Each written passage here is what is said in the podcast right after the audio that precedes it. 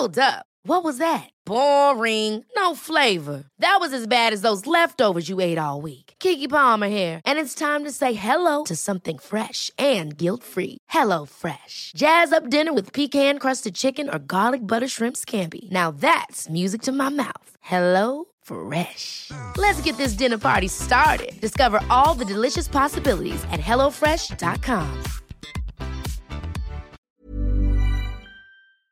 Bonjour, c'est Zoé de Louis. Vous avez peut-être déjà entendu l'expression quand l'appétit va, tout va. On devrait peut-être plutôt dire quand le ventre va, tout va. Et oui, votre bien-être digestif a un impact direct sur votre bien-être global. Activia, notre sponsor en ce moment, accompagne depuis plus de 35 ans les Français à prendre soin de leur bien-être digestif. Leurs produits sont toujours aussi bons et vous accompagnent maintenant sur trois actions ciblées, soutien du métabolisme, actif à l'intérieur et apport de nutriments. Parmi les nombreuses gammes, vous trouverez forcément votre préféré pour vous accompagner à tout moment de la journée. Merci Activia pour leur soutien et bonne écoute. Activia contient des ferments du yaourt qui sont des probiotiques.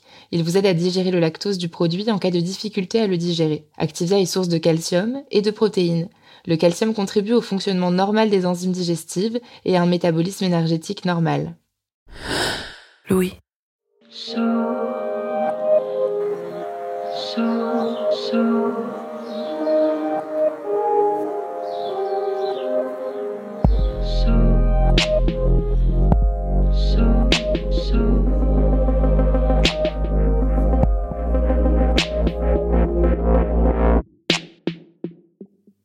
Je repense souvent à cette phrase que Lindenberg m'avait dite en interview à l'occasion de la sortie de son premier roman, Un jour ce sera vide. Il n'y a qu'un pas entre être un enfant seul et être un aliéné.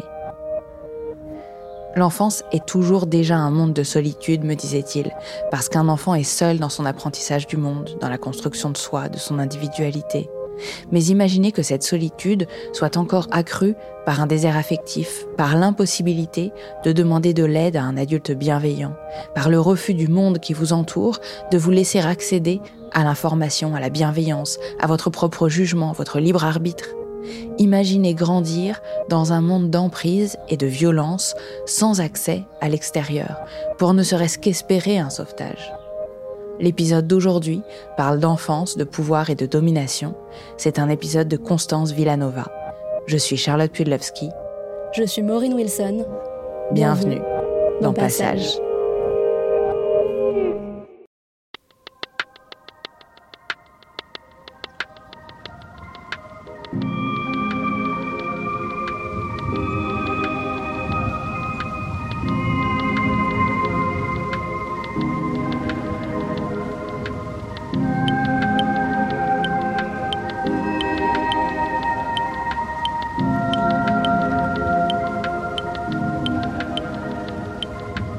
Fond de nous, je pense que l'origine, euh, c'est comme un nénuphar, il, va à travers la boue et tout, tout ce qui est sale, il va quand même ressurgir.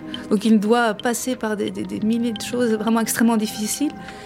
Mais il y a quand même quelque chose dans mon inconscient qui me disait de, m'échapper et de sortir de là. Voilà, de moi-même, je me suis extraite de, tout ça. Et, euh, j'ai réussi à sortir de là. Je nais en 77, le 6 septembre.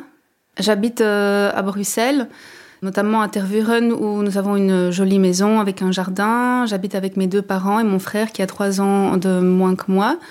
Je vais à l'école Sacré-Cœur, l'école catholique, et j'ai une éducation tout à fait classique, euh, famille normale, euh, tranquille en fait. Ma mère commence à, travailler dans une dans un magasin biologique, végétarien, où il se passe, il y a des séances de yoga, etc. Et puis, euh, petit à petit, je vais avec mes parents le dimanche après-midi dans une grande pièce dans une maison, avenue de la Sapinière, maison assez chic dans un milieu euh, très coté, où là, on attend des séminaires, enfin des, ce qu'on appelle des enseignements de Monsieur Spatz. Et donc, on se trouve là, il y a vraiment beaucoup de monde, il y a toutes sortes de camionnettes, de voitures, tout le monde se met le long de la rue. Et on arrive là, on fait une sorte de gymnastique, on appelle ça des prosternations. Trois prosternations, il y a des décors tibétains, on s'assied à même le sol. Il y a là un siège surélevé, très luxueux, il y a des tapis, etc. Lorsque Monsieur Spatz arrive, tout le monde euh, s'agenouille devant lui, il fait trois prosternations, il se met sur ce siège haut placé et tout le monde est en silence. Je dois juste bien me tenir et pas faire de bruit. Mais il y a beaucoup de monde et tout le monde va vers cette personne-là. Je comprends pas toutes les paroles qu'ils disent parce que c'est quelque chose d'assez compliqué, beaucoup de philosophie. Par contre, il y a un moment donné, il dit J'ai un don qui m'a été transmis par euh, la lignée. Je sais voir qui ment, qui dit la vérité, et je sais voir à travers euh, ce que vous avez dans, vos têtes, je sais lire vos pensées. Et donc, ça, c'est un don qui m'a été donné. J'ai 7 ans. À ce moment-là, je, stresse parce que je me dis Ouh, qu'est-ce qui se passe euh, Il peut lire dans ma tête. Et du coup, j'ai quand même une sorte de pression en me disant Ok, ça, c'est quelqu'un qui, qui sait des choses.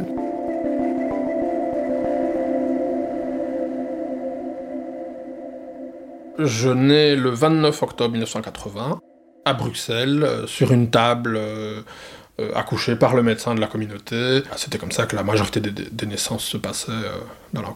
Dans la tous les enfants, à leur naissance, dans les semaines qui suivent, vont recevoir un nom tibétain. Je m'appelais Ricardo, et donc c'était un nom qui était rajouté en plus des noms qui étaient donnés par les parents. Et donc mon nom à cette époque-là, je m'appelais Kungiel, le tout vainqueur en traduction, ça va être le nom que je vais porter euh, pendant quasiment 14 ans de, ma naissance jusqu'à mes 14 ans. Petit à petit, euh, je rencontre beaucoup plus de monde, donc pas juste ma famille, mes grands-parents et mes amis, mais on rencontre beaucoup de monde. Il y a des personnes parfois qui viennent à la maison. Tout ça reste euh, pour moi encore normal. Et puis, commence ma mère commence à mettre de l'encens parfois, donc je me demande qu'est-ce que c'est, parce que ça sent fort, etc. Et euh, elle me dit que c'est pour purifier les chambres. Et puis, je ne sais pas encore ce que c'est. Je trouve ça assez amusant. En fait, au départ, c'est un peu folklorique. C'est tout à fait nouveau. je veux moi-même l'essayer. Et puis après, je vois au-dessus des étagères des gros livres, un genre de, blocs. On me dit que c'est des livres de prière, mais tout reste assez vague. En fait, c'est quelque chose qui appartient à mes parents. Il se passe quelque chose, mais rien ne vient encore me troubler, rien ne crée un séisme dans ma vie euh, privée et sécurisée à ce moment-là.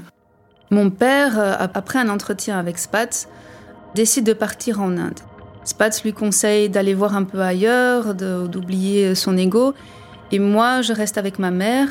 Tout va très vite quelque part. Mon père, ce que moi j'ai comme info, mon père part pour un voyage et en Inde, il y a beaucoup d'excitation, il y a des disputes, il y a beaucoup de changements.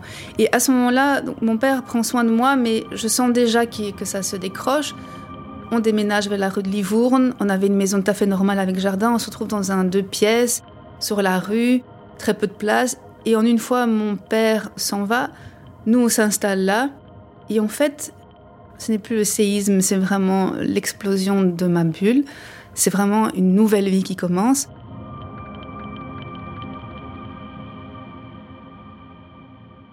Ma mère commence à travailler beaucoup, elle n'est plus beaucoup présente. Et en fait, les gens de la communauté, disons la communauté même, prend la place de ma famille.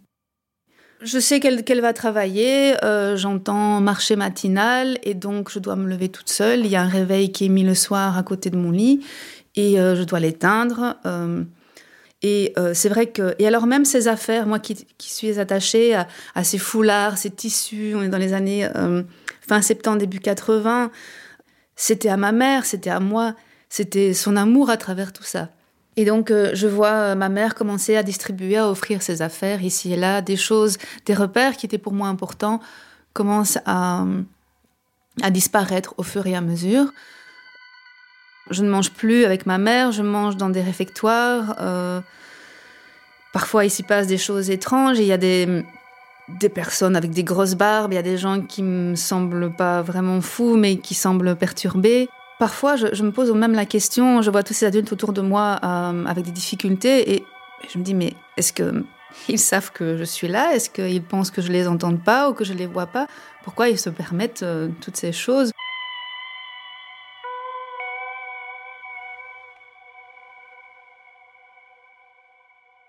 En 85, plus ou moins euh, en janvier, ma mère et moi, on se déplace pour le Château de Soleil en France.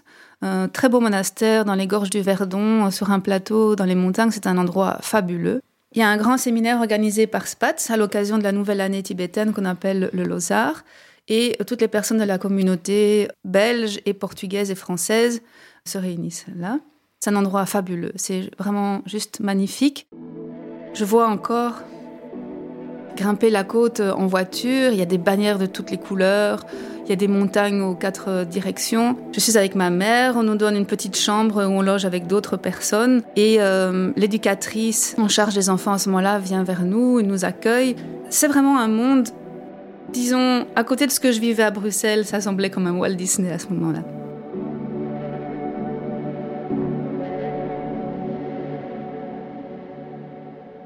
Robert Spatz va nous envoyer à Château de Soleil ma mère, moi et mon père. Ma mère à ce moment-là est encore mineure, ou en tout cas elle vient peut-être d'avoir 18 ans. Ma mère euh, se plie à cette injonction et elle va rester à Château de Soleil avec moi jusqu'à mes 5 ans. Moi, la seule chose que je me rappelle du départ de ma mère, j'ai pas vraiment la, la mémoire de la voiture qui part. Je me rappelle juste que du jour au lendemain, je me retrouve avec Hyde, la responsable de tous les enfants à ce moment-là. Tout d'un coup, je suis avec Hyde et l'image est très claire. Je suis devant la, petite salle à manger et euh, on va rentrer là-dedans. Et pour me consoler, elle va me donner une petite barre de fruits. Et voilà, je me rappelle du grand tilleul, un petit peu de la lumière comme ça. Voilà, il y a quelques sanglots, etc. Quand j'intègre le groupe des enfants, la chambre à ce moment-là, elle est au deuxième étage du château. Lorsque j'arrive à Château de Soleil, il y a déjà beaucoup d'enfants sur place. Il doit y avoir une cinquantaine d'enfants. Et alors, euh, les enfants viennent vers moi, notamment cette euh, éducatrice. Ils viennent vers moi en disant Oh, est-ce que tu veux rester avec nous? Tu vas rester, etc., comme nous. Et bon, euh, je dis Je ne sais pas, évidemment, je suis tentée. C'est un monde d'enfants, tout est, est beau. J'essaie d'un peu de faire la brave. J'ai dit Mais oui, moi, je veux rester ici, etc. S'ensuit plus tard, donc après euh, une semaine ou deux, je vais vers ma mère et je dis que moi aussi je veux rester avec les enfants et qu'il y a cette éducatrice qui m'en a parlé, etc. Et donc je dis que moi je veux rester là. Et puis, euh, à la fin de ce séminaire, tout le monde doit rejoindre Spat sur une aire sacrée dehors. Il y a encore, euh, c'est au petit matin, il gèle très très fort, mais on doit être pieds nus sur cette aire, sur cette, sur cette herbe gelée. Spat, c'est de nouveau sur une sorte de chaise haute déjà habillé pour, euh, pour partir. Et tout le monde doit se prosterner une dernière fois devant lui, le saluer, etc. Et c'est mon tour de passer. Et donc, je vais me prosterner devant Spat. Et euh, qui me dit Maintenant, ma petite fille, tu as décidé de rester. C'est très bien, mais il faut être à la hauteur.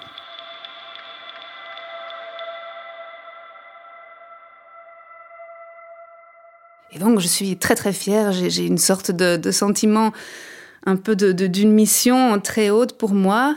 Et donc, euh, je me sens à ce moment-là plein de plein d'élan, de motivation, mais en même temps, j'ai une sorte de crainte.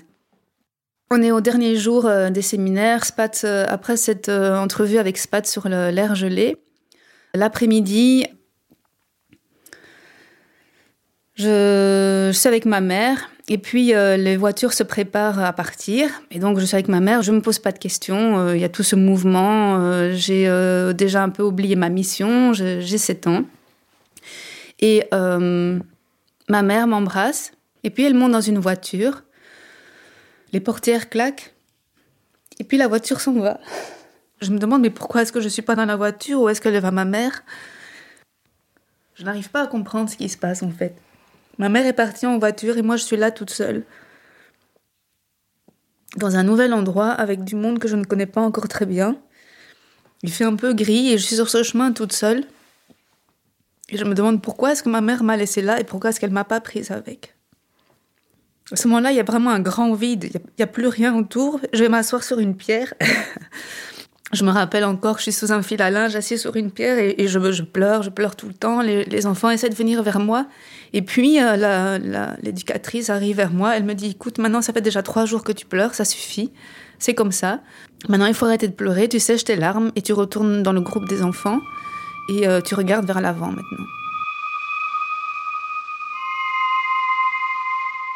Moi, je suis dans le, groupe des, plus grands et Ricardo et mon frère se retrouvent dans le même groupe des garçons. Il y avait toute la bande des garçons, euh, Ricardo, mon frère et encore. Euh, c'est aussi une équipe, c'est une équipe de garçons aussi euh, très drôle. Moi, Ricardo, euh, je m'en rappelle bien, hein, c'était un peu le, têtu et le, colérique, mais aussi déjà très amical avec les filles. Sophie, ça reste euh, quelqu'un qui est plus âgé, qui est dans un autre groupe, et en plus c'est une fille. Et donc euh, je suis pote avec son frère, qui a le même âge que moi en 1980. Sophie arrive, elle est déjà un petit peu plus âgée que des enfants qui sont nés sur place, qui n'ont jamais connu la ville, qui n'ont jamais connu le monde, le monde qui nous entoure. Là-bas, on garde pas ses affaires personnelles. Nos habits sont mis dans les armoires avec tout le monde, dans des sortes d'armoires, euh, des culottes qui sont faits par tranche d'âge, euh, filles et garçons, et tout est mélangé. Donc il y a plus assez à moi, etc. C'est surtout vers 6-7 ans que le temple devient obligatoire, devient fait vraiment partie de la vie quotidienne. Il y a un hôtel. Sur cet hôtel, il y a des offrandes de riz, une offrande de lumière, il y a de l'eau, il, y a de la nourriture, il y a toute une série d'objets, de, peintures, de photos, en arrivant, on fait trois prosternations. Ensuite, chaque enfant s'assoit directement autour de son responsable. Ça dure en général deux heures. Il faut réciter des mantras, il faut réciter euh, les prières, il faut pas s'endormir, il faut garder le dos droit. Il y a quelqu'un qui va te mettre les doigts ou le bic dans le dos euh, pour te redresser. Après le temple, on a d'abord le petit déjeuner. Suite à ça, c'est l'école. On a euh, accès au CNED, donc le cours national d'enseignement à distance français avec toutes les matières classiques qu'on peut retrouver euh, via le CNED, euh, histoire, géographie, maths, euh, etc. À ce moment-là, Robert Spatz, c'est quelqu'un de confiance, c'est une sorte de père à nous tous, c'est quelqu'un qui, quand on le voit, il est toujours très gentil avec tous les enfants, il nous parle toujours très gentiment, il est toujours très lointain aussi, et en même temps proche de par la présence de toutes ces photos dans la cuisine, dans la chambre, dans le temple, dans voilà, Partout, Robert Spatz est présent. On est tous persuadés, on a tous été éduqués, on croit tous au fait que Robert Spatz sait lire dans nos pensées, qu'il est constamment avec nous, qu'il est constamment proche de nous, qu'il est comme s'il flottait un petit peu juste au-dessus de notre tête, quoi. Chaque manquement entraîne une punition. Les responsables, à un moment donné, euh, de, Château de Soleil, inventent euh, une nouvelle punition et euh, celle-ci, c'est de courir dans le gel, euh, dans l'herbe gelée. Alors, euh, à savoir qu'il fait très très froid en hiver et ces punitions sont vraiment sont très très difficiles.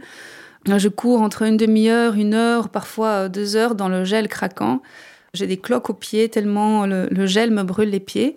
Et donc, ça fait, ça fait vraiment très mal. Moi, je. Il y a, y a vraiment un sentiment d'injustice et ça, c'est le sentiment qui nous a rendus en temps très solidaires. C'est parce que on sait qu'on est puni pour un oui, pour un non, pour rien du tout. C'est un sentiment d'injustice, mais on peut vraiment rien y faire. On peut rien décider, on peut pas même pas décider de, quel vêtement on va porter. On peut pas décider euh, si on est puni injustement ou s'il y a quelque chose que, auquel on veut se justifier. C'est punissable aussi. J'attrape un jour euh, mon frère derrière un arbre. L'éducateur euh, avait un bâton levé au-dessus de sa tête. Euh, s'apprêtait à le frapper. Et j'ai eu la chance à ce moment-là, euh, certains enfants euh, me préviennent et donc j'accours et donc je crie sur cet éducateur. Mais c'est courant en fait. Beaucoup de choses se passent dans le groupe des enfants. Tout le monde, tous les adultes savent ce qui se passe, mais personne ne fait rien. Je dois avoir 9-10 ans. Et donc il nous réveille en plein milieu de la nuit. On peut pas s'habiller, on doit rester en culotte. Il nous amène dans ce qu'on appelait le Cloud Swing, qui était une sorte de prairie, euh, peut-être un ou deux kilomètres du château.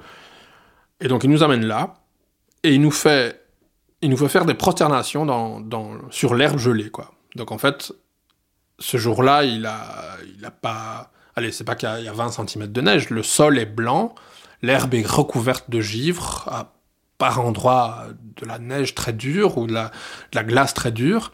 Et donc, il, il nous met là, il, nous, il reste debout et il nous ordonne de faire des prosternations. Donc, c'est-à-dire qu'on doit se, coucher sur le sol, mettre nos mains au-dessus de la tête. Forcément, euh, le, corps humain, le corps humain étant ce qu'il est, ben, au bout d'un moment, la, le givre, le, la glace, la rosée, tout ça fond un petit peu. Et donc, comme le, le sol est moins froid à cet endroit-là, puisqu'on l'a réchauffé, ben, il nous fait changer de place pour qu'on soit de nouveau confronté à de la, sur une zone bien bien froide, bien, bien gelée. Et donc on a la peau euh, du corps toute rouge, euh, parce qu'on est en train de se frotter par terre contre, contre du gel, quoi. Et puis je me rappelle des premiers rayons de soleil qui, qui, arrivent par-dessus les arbres et qui touchent, euh, qui touchent ta peau, qui touchent ton corps et qui, malgré la situation, en fait, forment un bon souvenir dans le sens où, voilà, t'as as le soleil qui touche ton corps bleui ou rougi par le froid et, ça te réchauffe et tu te sens vivant et ça fait un bien fou, quoi. Ah, moi, je, je suis docile, je suis totalement docile. Je, je ne me J'arrive même pas à formuler une pensée qui me permet de remettre en question la punition. Je sens qu'elle est injuste. Je suis en colère. Je, je, je suis révolté contre ça. Mais c'est tout ça se passe dans le domaine du silence et du secret. Il y a constamment cette espèce d'interprétation que euh, si tu souffres, c'est que tu as accumulé du mauvais karma euh, dans une vie passée, ou le jour avant, ou le mois d'avant. Et que donc, si tu souffres, c'est forcément parce que tu es en train de brûler ce mauvais karma. Et donc tu dois l'accepter.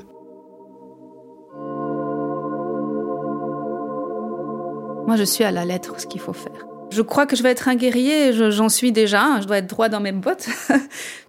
Alors ma mère, euh, je la vois pas pendant la première année, mais lorsqu'elle revient, je suis déjà bien, euh, bien ancrée euh, dans le moule. Et je trouve déjà que ma mère, elle n'est pas assez conforme aux, habitudes, aux manières bouddhistes. Et euh, ma mère réagit euh, parfois euh, mal parce que moi, je, je, je, lui impose de se tenir droite comme moi, puisqu'il faut être parfait, etc. J'ai, je pense, 9, 8 ou 9 ans. Je me rends à Nice pour aller chez, chez le dentiste. Ça a été permis pendant une période. C'est tellement luxueux que je me prosterne. Je commence ma première prosternation, je me rappelle, c'était un tapis rouge, très moelleux, bordeaux, il y avait des lustres, c'était vraiment magnifique. Et moi, j'étais vraiment habillée vulgairement avec un vieux training et je m'apprête à me prosterner. Je commence à, vraiment avoir une vie de l'intérieur et de l'extérieur. Euh, le luxe apparente à Spatz et moi, je suis devenue une personne qui euh, n'a plus de personnalité, qui qui ne se gère plus toute seule, qui, voit le monde d'une façon complètement différente et euh, je m'appartiens plus en fait.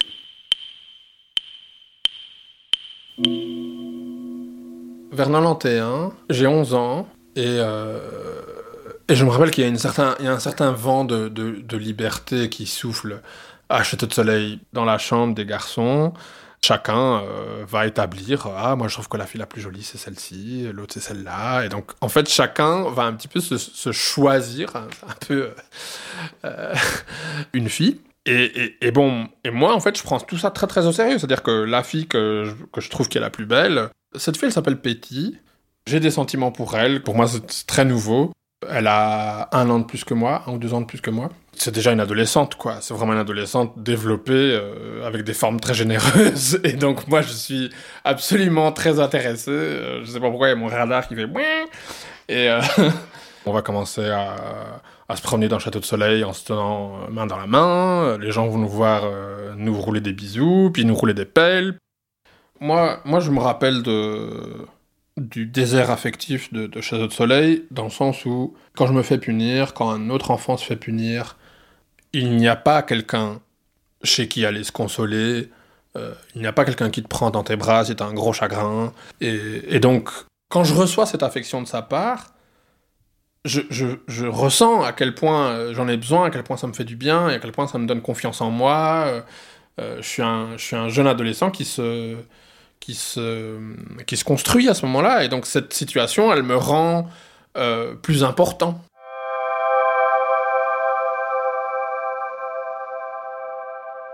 SPATS annonce qu'il a un nouveau programme pour euh, les adolescents. Nous sommes à, ce moment-là euh, une petite trentaine, entre 20 et 30 euh, jeunes adolescents. On part là à la mi-novembre 93 euh, dans des camionnettes et on arrive à un monastère de la communauté, donc assez. Au début des années 90, il va bouger ses 23 euh, enfants, jeunes adolescents, dans le sud du Portugal, dans une, euh, dans une propriété qui s'appelle le monastère de Mu. C'est une colline aride euh, sur laquelle il y a euh, un vieux moulin, ou, enfin les ruines d'un vieux moulin, un temple, une cuisine, un réfectoire. On cultive nos légumes, on, on fait notre pain. Tout ce qu'on nous demande, c'est suivez l'horaire, faites ce qu'on vous demande, posez pas de questions. On doit apprendre à se battre et à se défendre. Donc, euh, Spatz nous dit qu'on ne peut pas manquer les arts martiaux sans aucun prétexte, seulement si euh, on dépasse les 42 de fièvre ou qu'on tombe dans les pommes. À ce moment-là, en fait, on travaille les arts martiaux euh, dehors, sur une dalle en béton. jour pour jour, moi, je, le pratique pendant quatre ans et demi, jour pour jour, sans exception. Je me rappelle d'un coup de pied où je, je tombe par terre. Euh, puis je me relève, puis je m'écroule par terre. Quoi. De nouveau, j'ai mal, mal à l'estomac pendant deux mois. Mais on doit se mettre au service de cette cause parce que le temps presse, l'apocalypse arrive. Il faut massacrer l'ego pour être des, sauveurs. Quand Robert Spatz nous dit qu'on va se faire attaquer et qu'il va falloir que du sang va couler, je le cite, nous on a peur quoi. On a peur. Et donc le karaté, on le fait parce qu'on se dit, euh, il va falloir se défendre. Il y, il y a toute une période en fait où euh, moi et mes potes, on va euh, se constituer un atelier. Dans cet atelier, on est à même de couper euh, du fer, de, tordre des, pièces, de travailler du cuir. Donc on va se faire des brassards en cuir recouverts de, de verre, de clous. On va rentrer dans cette espèce d'optique de plus en plus martiale où la fin du monde est proche, où ça sert à rien de faire des études, ça sert à rien de faire tel ou tel ou tel choix, parce que de toute façon la fin du monde arrive.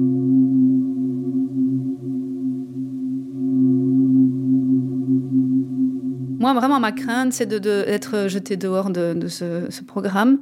Euh, je veux certainement pas être. Euh, je veux vraiment faire partie euh, de là et avec mes amis et ce qui, qui, est ma famille, en fait, qui est devenu ma vie. Alors, une des choses du programme de SPATS, SPATS nous demande de rester vierge. C'est une des conditions. Donc, j'ai 17 ans et je suis au Portugal, au monastère. Et alors, il y a un garçon qui vient et qui est le frère d'un des, des 26 jeunes qui est euh, Portugal à ce moment-là avec nous. C'est un garçon, il est beau, il a des cheveux blonds, à ce moment il avait des, yeux bleus, violets. Euh, et euh, ce jeune garçon, il passe quelques semaines, et puis il semble qu'il est amoureux de moi. Donc on sort ensemble, premiers échanges, etc. Mais je ne veux pas faire tout ce que Spatz a demandé de ne pas faire. Et donc je reste très très droite. Ce garçon repart, ses vacances sont terminées. Et puis ce garçon est amoureux et il euh, revient pour vivre avec moi. Seulement, il est confronté euh, à la hiérarchie d'Ocassé, qui euh, tout de suite lui met les barrières. Et il reste là pendant deux mois et demi à attendre pour rencontrer Spatz pour demander l'autorisation. Je sens que je suis amoureuse, mais je refoule ce, sentiment. Parce que je me dis qu'être amoureux, en fait, c'est nul. Et en fait, lui, il comprend pas pourquoi toutes ces barrières. Donc, il s'installe avec sa tante et il se dit je vais attendre cette fille, moi je vais la voir et on va pas mettre des barrières comme ça. Donc il attend pendant deux mois et demi. Là. Spatz arrive quelques mois plus tard. Il a un entretien avec ce garçon et il lui dit ce n'est pas possible de vivre avec Sophie. Donc moi en fait je suis très bouleversée par euh, cette histoire parce qu'en fait je voudrais bien pouvoir vivre mon histoire d'amour avec ce garçon. C'est aussi quelque chose qui pour une fois m'appartient. Donc euh, je pleure, etc. Il y a une fête plein d'alcool. Euh, et alors Spatz préside cette fête. Il, euh, me prend vraiment très serré contre lui. Il fait chaud, etc. Et il me chuchote. Je, sens encore euh, sa moustache dans mon oreille et qui me demande s'il m'a fait du mal dans mon centre secret.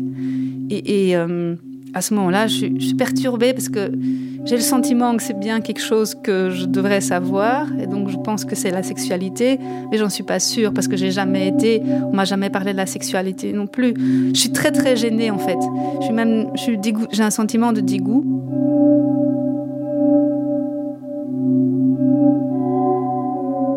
Je, pars du monastère de Mu euh, le 14 décembre 1996. J'ai 16 euh, ans. Euh, et j'ai euh, une, heure ou deux, même pas, pour me, pour me préparer, quoi. Et donc, euh, je, prends, je prends mes affaires, j'ai un sac avec des habits, et sur le moment, je suis très triste, je sais pas pourquoi. Du jour au lendemain, je me retrouve dans une ville pour la première fois de ma vie. Bon, c'est une toute petite ville, hein, mais je me retrouve dans une petite ville et, je suis complètement paumé, j'ai aucun repère, je connais personne. Et donc moi, je je vais atterrir là, dans un monde peuplé d'adultes qui font partie de la OKC. Certains, évidemment, que je connais pour les avoir vus euh, année après année euh, lors des séminaires d'été. Certains qui connaissent mes parents. Je vais essayer de m'inscrire à l'école publique dans ces années-là. Et c'est quand je suis quand je suis occupé avec tout ça que que les perquisitions vont arriver en fait. Euh, on est en mai 1997. Les perquisitions se passent en simultané en France, en Espagne, au Portugal et en Belgique. bon, moi, je suis justement en train de faire des courses en dehors et donc j'arrive sur la route et vois, on voit le monastère de loin déjà. Et on voit euh, des, voitures, des policiers, etc. qui montent. Euh, on ne sait pas trop ce qui se passe en fait. Et alors, à un moment donné, on entend que Spatz a été attrapé. Mais comme on devait s'attendre depuis toujours à une attaque, à une apocalypse, etc., ben, chez nous, les jeunes, ça ne fait pas beaucoup plus de remous. Euh, on est de toute façon dans un monde tellement à, l'écart qu'on on vit, ne comprend pas trop ce qui se passe en fait. Moi, j'ai l'impression que moi, ça me va, quoi. Enfin, je, me, je ne me vois pas révolté parce que Robert Spatz est en prison. J'ai pas l'impression que c'est une injustice. Pour moi, c'est là que je commence à sortir, dans le sens où euh, euh, je vais travailler dans un restaurant végétarien qui, oui, appartient à nouveau à la OKC, mais euh, je connais des gens de l'extérieur, tous mes amis font partie, enfin, ont vécu leur vie à Cortera, à Loulé, à Faro, dans différentes villes du Sud. Et donc euh, voilà, on est entre on est entre potes. Parfois, il y a des sœurs de, certains de ses potes, mais c'est surtout un groupe de mecs. De leur point de vue, moi j'ai mon appartement, mon boulot, et en plus de ça, j'ai vécu dans une communauté bouddhiste euh, qui a l'air super intéressante. Un de mes premiers souvenirs de, je fais ce que je veux, c'est même pas par exprès, je me suis juste pas réveillé pour aller au temple.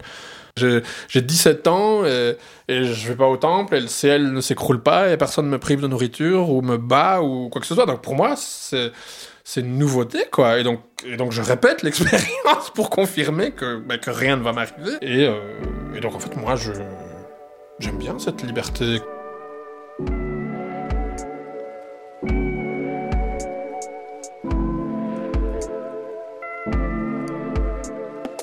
Euh, moi, je suis, euh, j'ai un peu le statut d'artiste peintre dans, dans, la OKC. Et donc, on me demande de venir peindre un temple de la OKC. Au début, je veux pas quitter euh, le monastère du Portugal, etc. Et on me dit, mais ce n'est que six mois, après tu peux retourner là-bas. Et donc, j'arrive à Bruxelles. J'ai 21 ans, je suis là que pour quelques mois. J'ai pas l'habitude de, de me débrouiller toute seule. C'est la ville je sais pas comment on fait, j'ai pas de carte euh, bancaire, j'ai pas d'argent, j'ai presque pas de vêtements, j'ai vraiment aucune affaire personnelle. Et puis j'ai vraiment rien. Je sais pas prendre le tram, je sais pas comment on fait. Et donc euh, je me retrouve là en ville avec euh, avec rien, en ne sachant pas grand à un moment donné, euh, il y a une fille aussi de, la OKC qui, elle, est là depuis déjà quelques années. Et elle s'était déjà habituée. Elle avait un amoureux de, l'extérieur, entre guillemets. Elle sortait dans les boîtes et les bars brésiliens et tout. Elle m'emmène un soir. Euh, on doit sortir et je sors avec un pantalon que j'ai piqué euh, je ne sais pas où. Je, suis habillée vraiment abominablement. Et j'arrive dans ce bar et c'est très très nouveau et en même temps c'est génial. Donc j'ai 21 ans et alors oui, en ville, il y a des boutiques tout le long de la rue. J'ai trop envie euh, de, d'être bien habillée, d'avoir moi aussi, euh, d'être quelqu'un. Et euh, ce que je fais, c'est de m'obliger à ne pas regarder, à ne marcher dans la rue et de ne pas regarder les vitrines et donc juste de passer en disant ça n'existe pas, ça n'existe pas, ça n'existe pas. Je suis à Bruxelles jusqu'à 2006. Je travaille dans la OKC, pour la OKC. Je travaille entre 12 et 16 heures par jour, parfois. Un des responsables vient pour nous dire qu'on peut percevoir un peu d'argent, donc 125 euh, euros par mois. Et je dis, waouh, mes premiers 125 euros de ma vie. Et donc, la première, je reçois mon enveloppe, la première chose que je fais. Donc, je file dans une boutique, je m'achète un super beau pantalon blanc, taille haute, avec un petit top euh, pour sortir, parce que c'était le monde de la nuit. Le monde de la nuit me fait faire mes premiers pas dehors. Et donc, c'était le monde euh, lequel je voulais être bien sapée et tout. Du jour au lendemain, il y a cette proposition qui, débarque, comme quoi ils ont besoin d'un cuisinier euh, dans le restaurant de Bruxelles. Et, donc c'est comme ça que je pars du Portugal et je débarque le 23 février 2003 euh, dans la communauté à Bruxelles. C'est très dangereux pour moi ce monde parce que j'ai pas de personnalité propre. Je ne sais pas vraiment qui je suis, j'ai pas de limite définie. Quand je marche dans la rue, euh, je regarde droit devant moi et je regarde les, gens comme si ce sont tous mes amis. Je, n'ai pas de, de... On m'a pas appris en fait. J'ai pas les codes. J'ai pas les codes humains, mais j'ai pas les codes sociaux sur lesquels il faut faire attention, le genre de gens auxquels il faut faire attention, ce qu'on fait pas, ce qu'il faut faire, ce qu'il ne faut pas dire, etc. Moi, je suis juste, juste ouverte comme ça. Je sors, j'ai pas de barrières. Alors, il y a des gens qui me trouvent super sympathique parce que oui, justement, j'ai pas les mêmes barrières euh, que les autres, mais en même temps, je m'en suis pris plein la gueule, vraiment. Euh, quand j'arrive à Bruxelles, Sophie est déjà là. Il y a, des potes vraiment de ma génération qui sont là. On est là, rue de Livourne, où tout est interdit.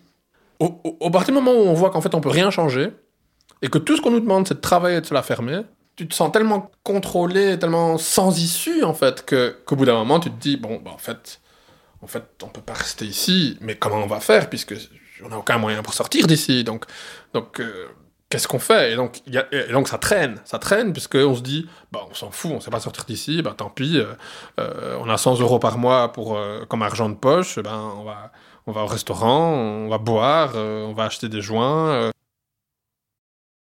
Moi, je suis en crise tout le temps. Je me sens hyper mal.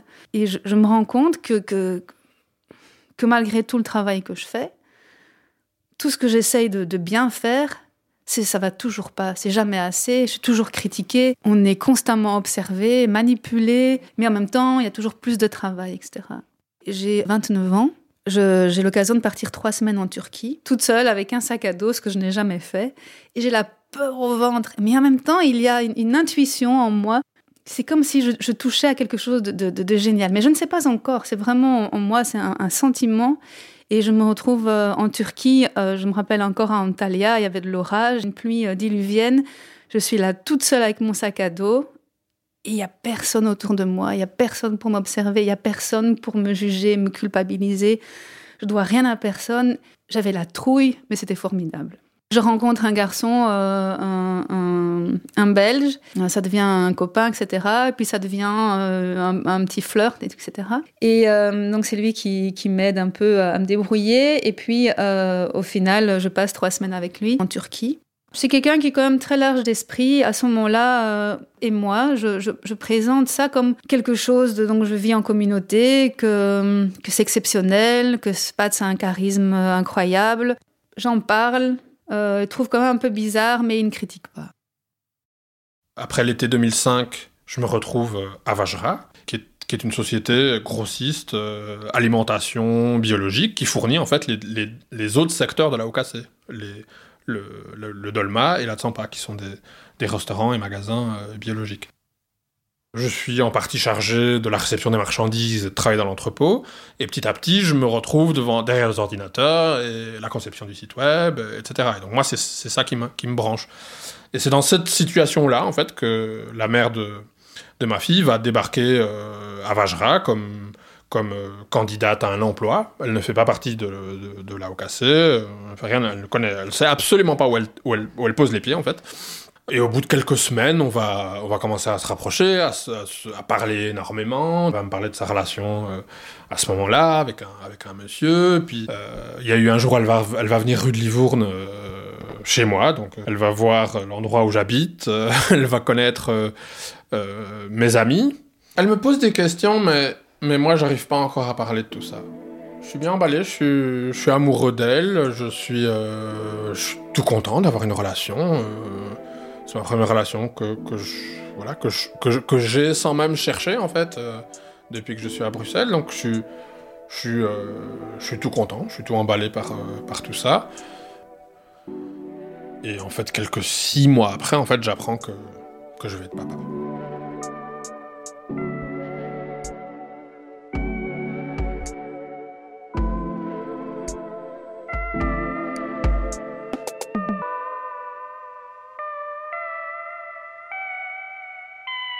Après ces trois semaines, euh, je dois rentrer.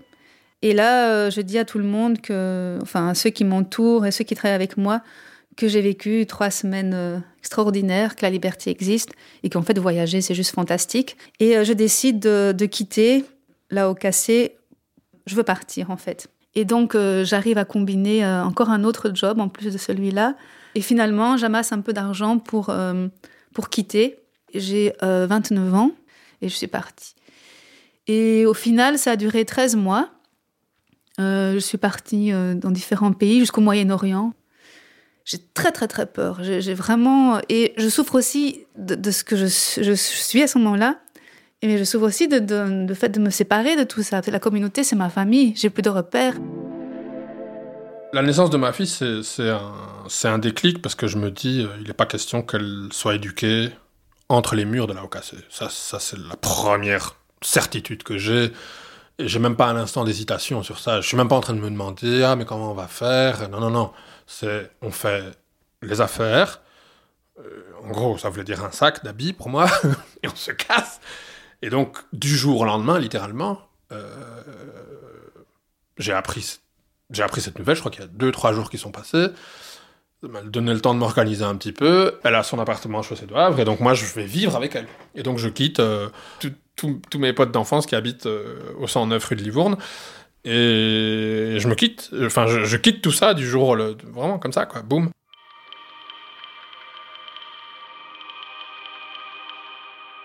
Dans ce voyage, j'ai eu l'occasion de re-rencontrer euh, la même personne qu'au voyage précédent. Et c'est cette personne plus tard que je, retrouve euh, lorsque je reviens en Belgique un an plus tard. N'ayant plus de repères, cette personne que j'avais rencontrée en voyage, ce garçon, euh, m'aide aussi à, me redonner un peu de stabilité. J'aurais jamais pensé que, voilà, ce serait mon mari actuel.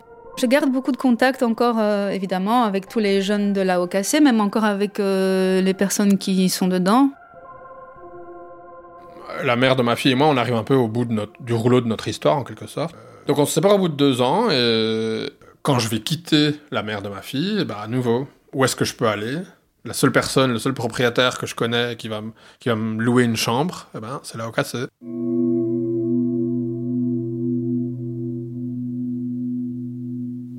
Un jour, près de chez moi, je rencontre une fille, une jeune fille, qui, elle, avait euh, euh, porté plainte à l'époque pour euh, abus sexuels de la part de, de Monsieur Spat. Donc je la rencontre euh, dans, dans, la rue et euh, cette jeune fille va semble aller mal.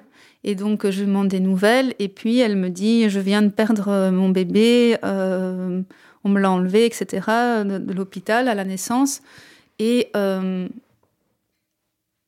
est tombée dans mes bras en pleurant. Et en fait, elle était, elle était vraiment mal.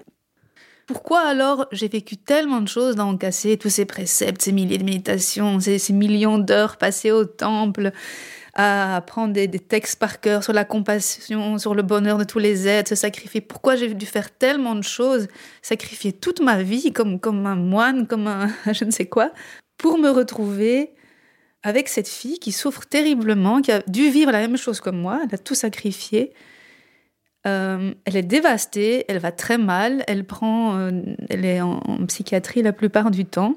Je me dis il y a quelque chose qui va vraiment pas. Pourquoi est-ce qu'on l'a étouffée lorsqu'elle a porté plainte? Pourquoi est-ce qu'on n'a pas essayé de, l'aider vraiment? Pourquoi est-ce que tout ça, euh, toute sa, plainte, les difficultés que ses parents ont eues pour s'en sortir ont été étouffées, ils ont été lynchés, ils ont été jetés dehors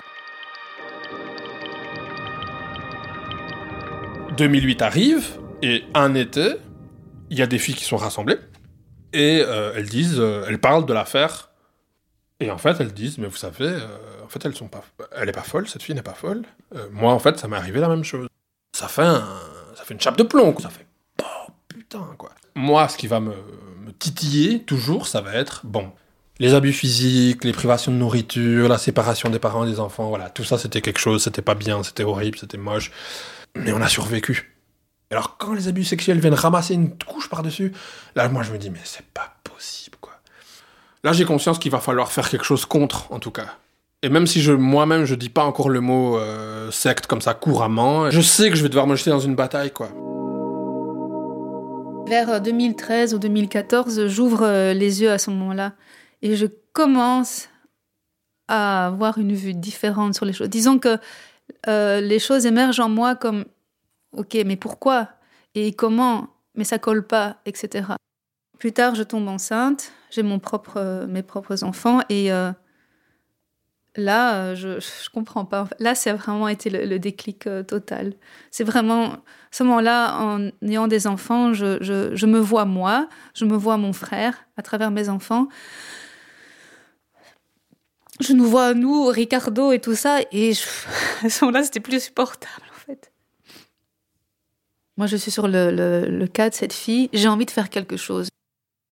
Et donc je vais, je vais contacter l'avocat, euh, je crois que c'est septembre 2015, je vais lui faire une page à quatre, je lui explique, je lui explique un petit peu cette situation et le fait qu'on n'a pas d'avocat, qu'on arrive euh, avec presque 20 ans de retard dans une affaire judiciaire. Et donc je lui explique tout ça et il me répond dans l'heure en me disant Monsieur, je me saisis de votre affaire, rendez-vous à mon, à mon, à mon bureau euh, tel jour. Quoi. Alors je contacte Sophie parce que je me dis que qu'elle a vécu des choses qui sont, qui sont, qui sont inacceptables en fait.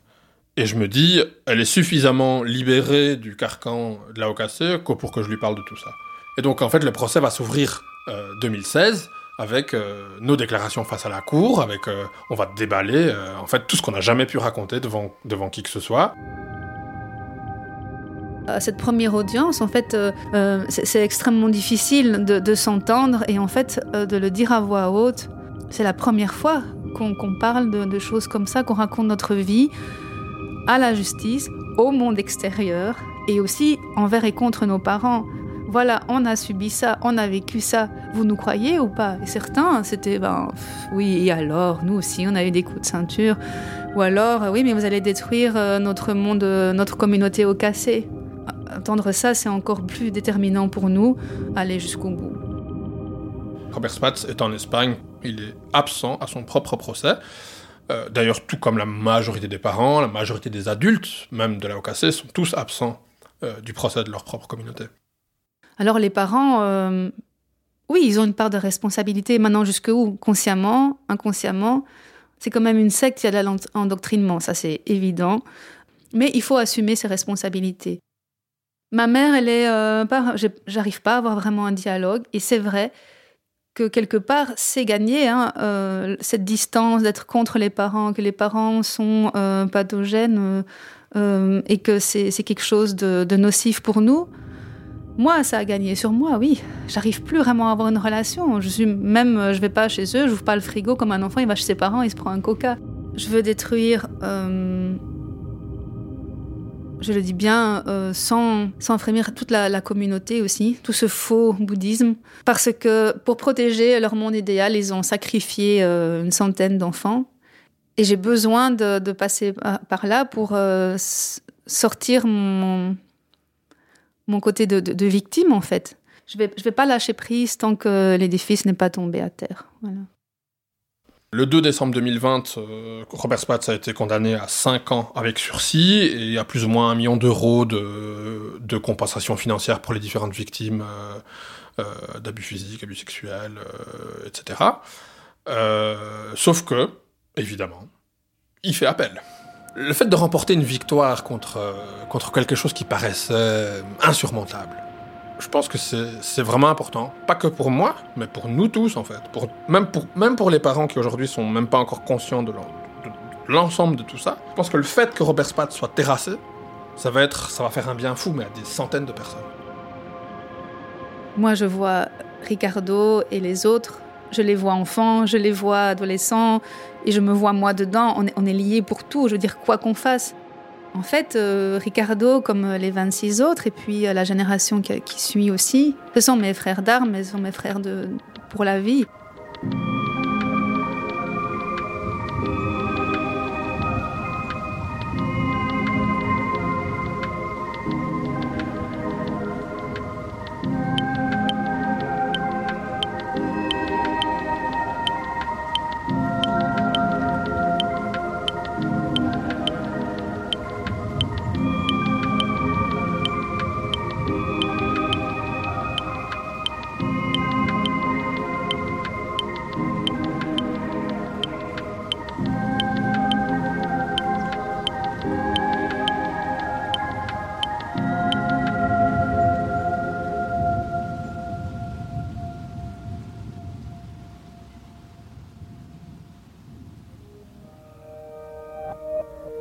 Cet épisode de passage a été tourné et monté par Constance Villanova. La musique et la réalisation sont de Charles de Cilia.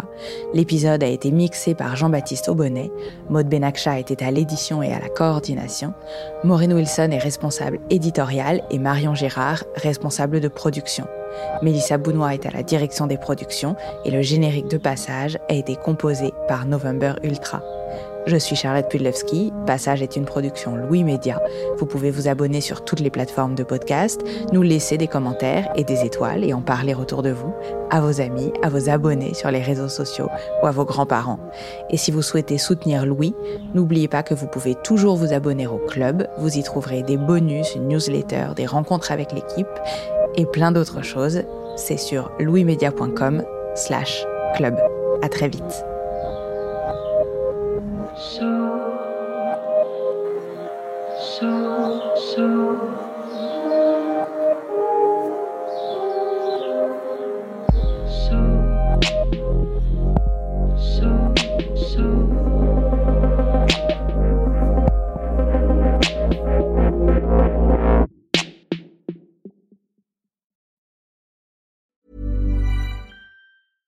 Ever catch yourself eating the same flavorless dinner three days in a row? Dreaming of something better? Well, HelloFresh is your guilt-free dream come true, baby. It's me, Kiki Palmer. Let's wake up those taste buds with hot, juicy pecan-crusted chicken or garlic butter shrimp scampi. Mm. Hello Fresh.